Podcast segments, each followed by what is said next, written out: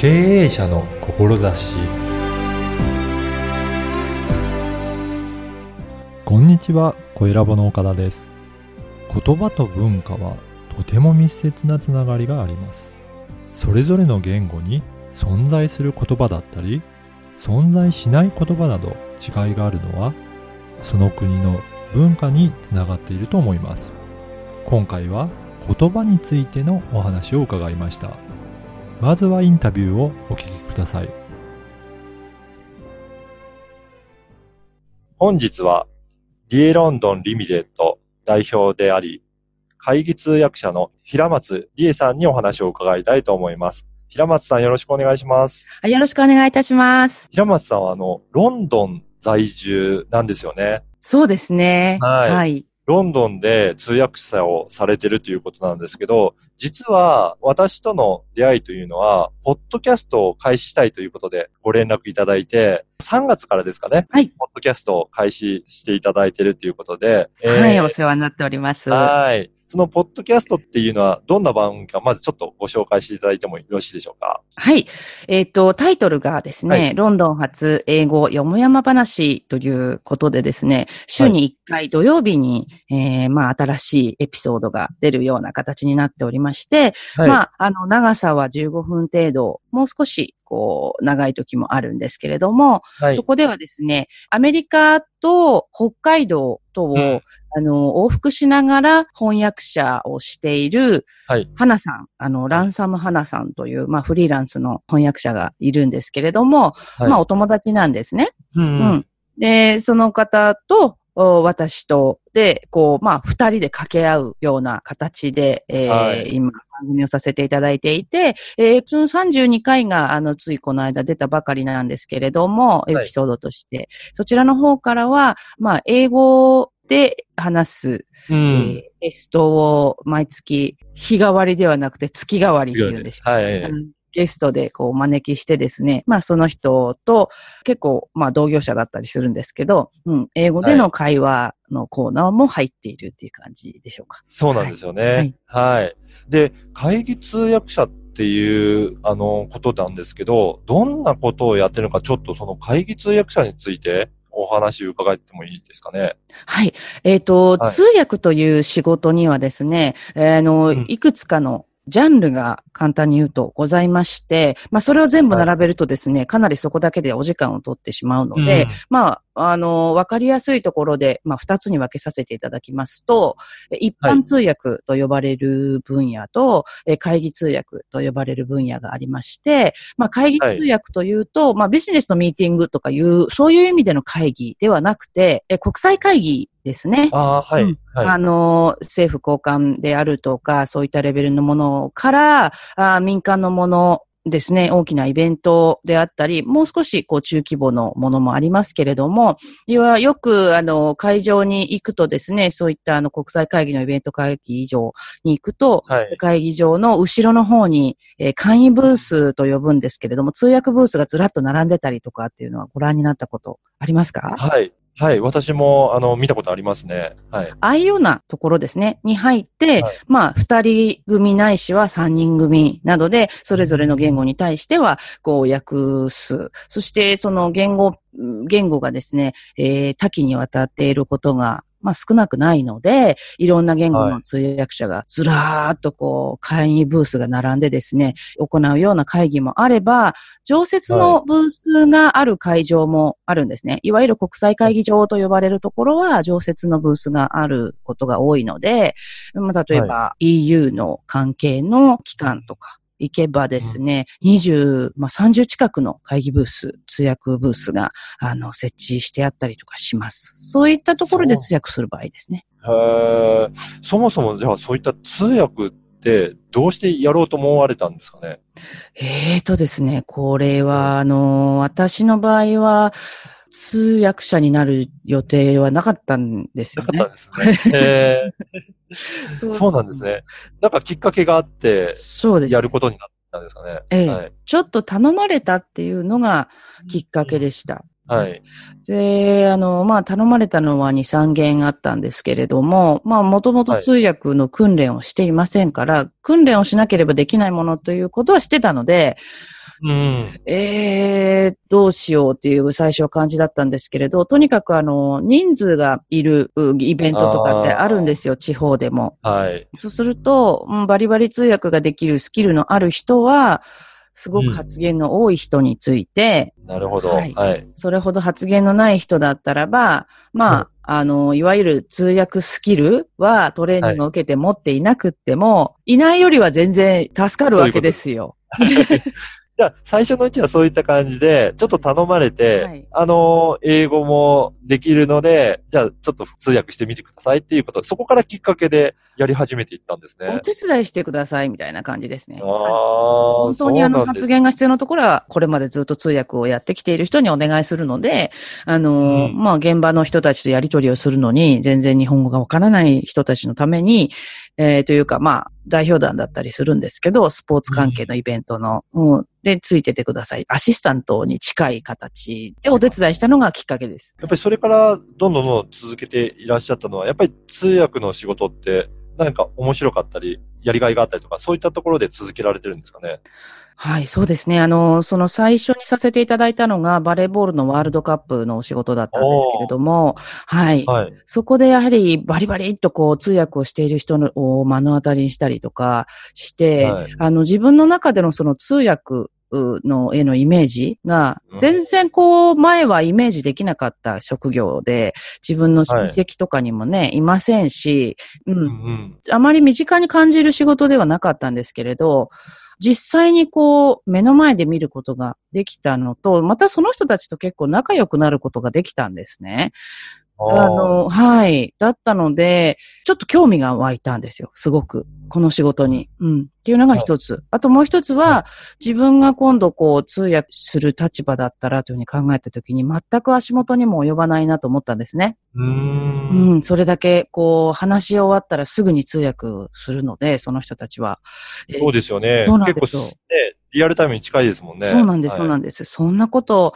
できないなぁと言って感心したのが一方、もう一方は、こう自分に対して、なんて言ったらいいのかないい意味でですね、あの、不完全燃焼というか、はい。うん、感じがあって、これはもうちょっとやってみなければいけないはい。踏み込んでいかなければいけないと思ったんですね。最初にやった時にそういった思いがあったので、もっともっとっていう、なんか向上心もあって、それで続けられてきてるんですかね。そうですね。もう、早いですよね。20年近く経ってしまいました。そうなんですね。うんえー今やられてるのは、じゃあ会議通訳がメインでやられてるんですかね？多いですね。多いですけれども、あの、はい日本語の場合は、えービジネスの通訳がすごく多いので、やははりその企業様、それが B2B であったり B2C であったり、いろいろですけれども、そういったところに対面で入らせていただく案件もありますし、民間の企業なんだけれども、ブースに入らせていただくことも多いです。はいうん。やっぱりそういった時って、英語から日本語、日本語から英語っていろいろ訳されると思うんですけど、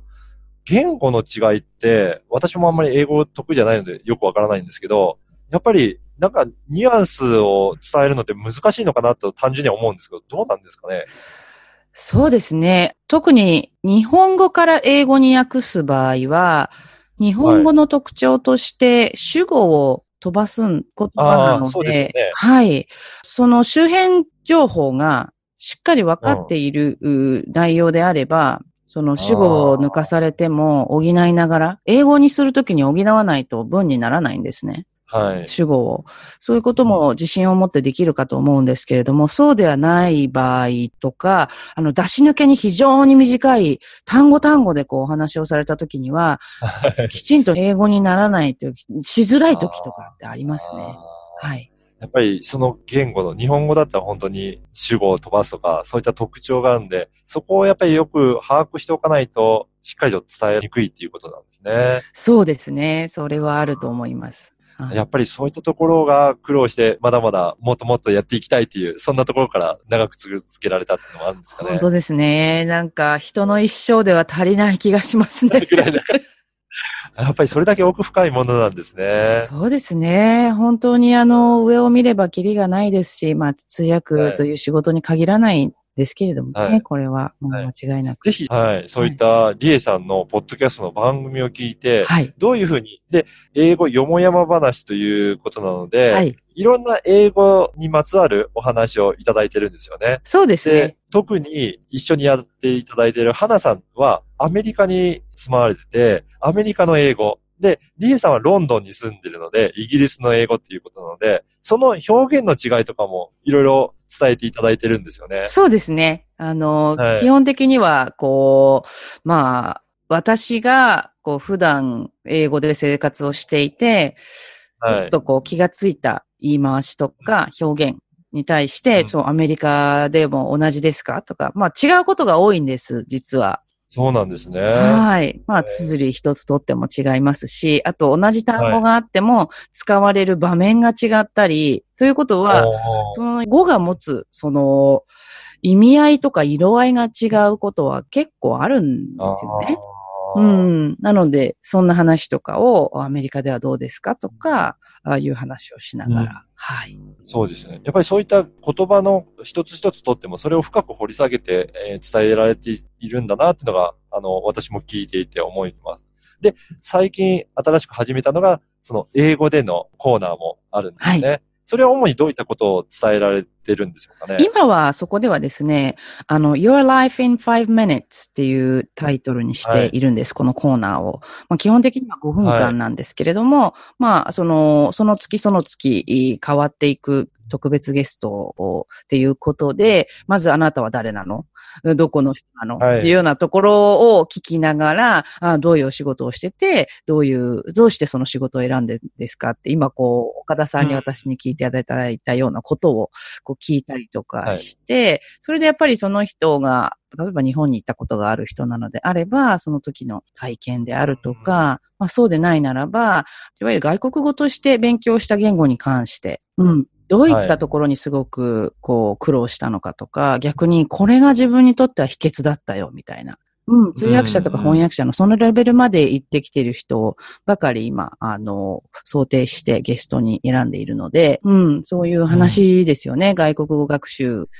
とか、多言語を二つも三つもこうフォローしている人もいますから、ね、1日24時間しかないのにどうやってやってるんですかっていう話とかですね。そんなことです。ねはい。ぜひね、英語興味ある方とか、英語を勉強してみたい、もしくはビジネスに使うっていう方も、ぜひ聞いていただければと。はい、ぜひ、はいあの、相談にも乗りますので。あ、そうですね。ぜひ、そうすると、ホームページとかからお問い合わせいただければと思いますので、ぜひ、このポッドキャストの説明文には、あの、リエさんの番組の URL とか、あとはサイトの URL も掲載しておきますので、そこからチェックいただければと思います。あありがとうございます。はい。では、最後になりますが、そのリエさんが通訳者として一番大切にしている志の部分ちょっとお伺いしたいんですけど、どういったところがあるでしょうか、はあの、通訳をさせていただくお相手、お客様ですけれども、うん。あの、お客様とのそのお話をされる相手の方と含めてですね、あの、まるで通訳がいなかったかのように話せたという気持ちいい感覚ですかね。あ、なんか気持ちよかったな、この通訳さんがこういうふうに言ってくれて、そう、そういうふうに言いたかったのって思って、あー。まあ、外国だから、語の方は分かりづらいとは言うものの、雰囲気的には分かりますし、英語なはい。らある程度お分かりになる方が多いですから、あ、そうそう、そういうことが言いたかった。っていうふうに思っていただけるような通訳ですね。その、ううんん、メッセージの部分って、実は最初から言語にはなっていないと私は考えていて、それを日本語で表現したり、英語で表現したりという、あ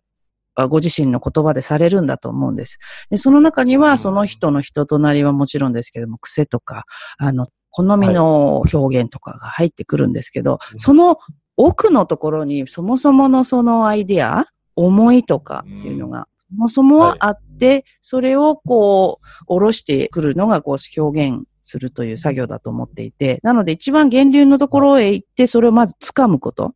で、それを対象の言葉、私の場合でしたら英語ですよね。とか、英語の方だったらはい逆に日本語に訳すときにも、同じような温度感で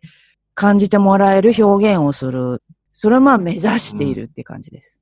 ああ、やっぱりその気持ちを伝えるっていうところですね。言葉に、言語になってない部分まで表現して伝える。はいやっぱりそこを伝えられてるっていうようなお仕事なんですね。そうですね。本当に。はい。あの、それが100点でできることなんて本当にない、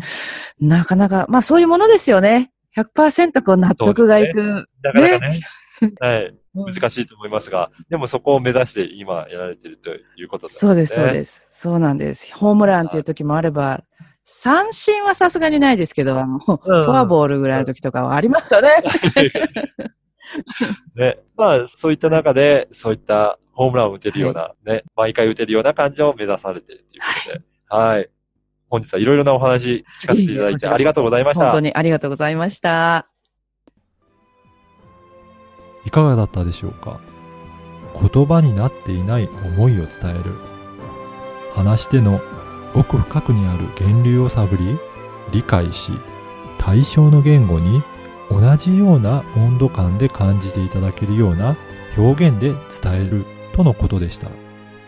通訳とはとてつもなく高度なことをやってるんだとその凄さが分かりました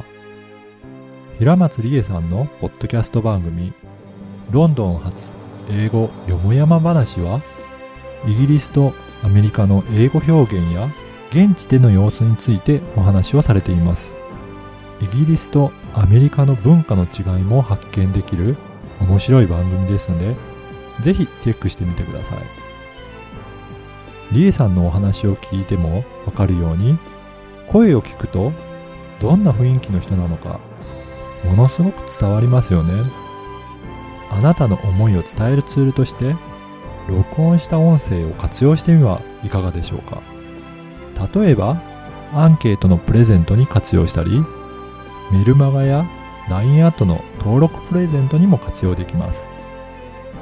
音声メディアの活用方法やご相談や収録も受け付けていますご興味ある方は声ラボのホームページからお問い合わせくださいあなたの思いを声で届けてみてはいかがでしょうか。ではまた次回。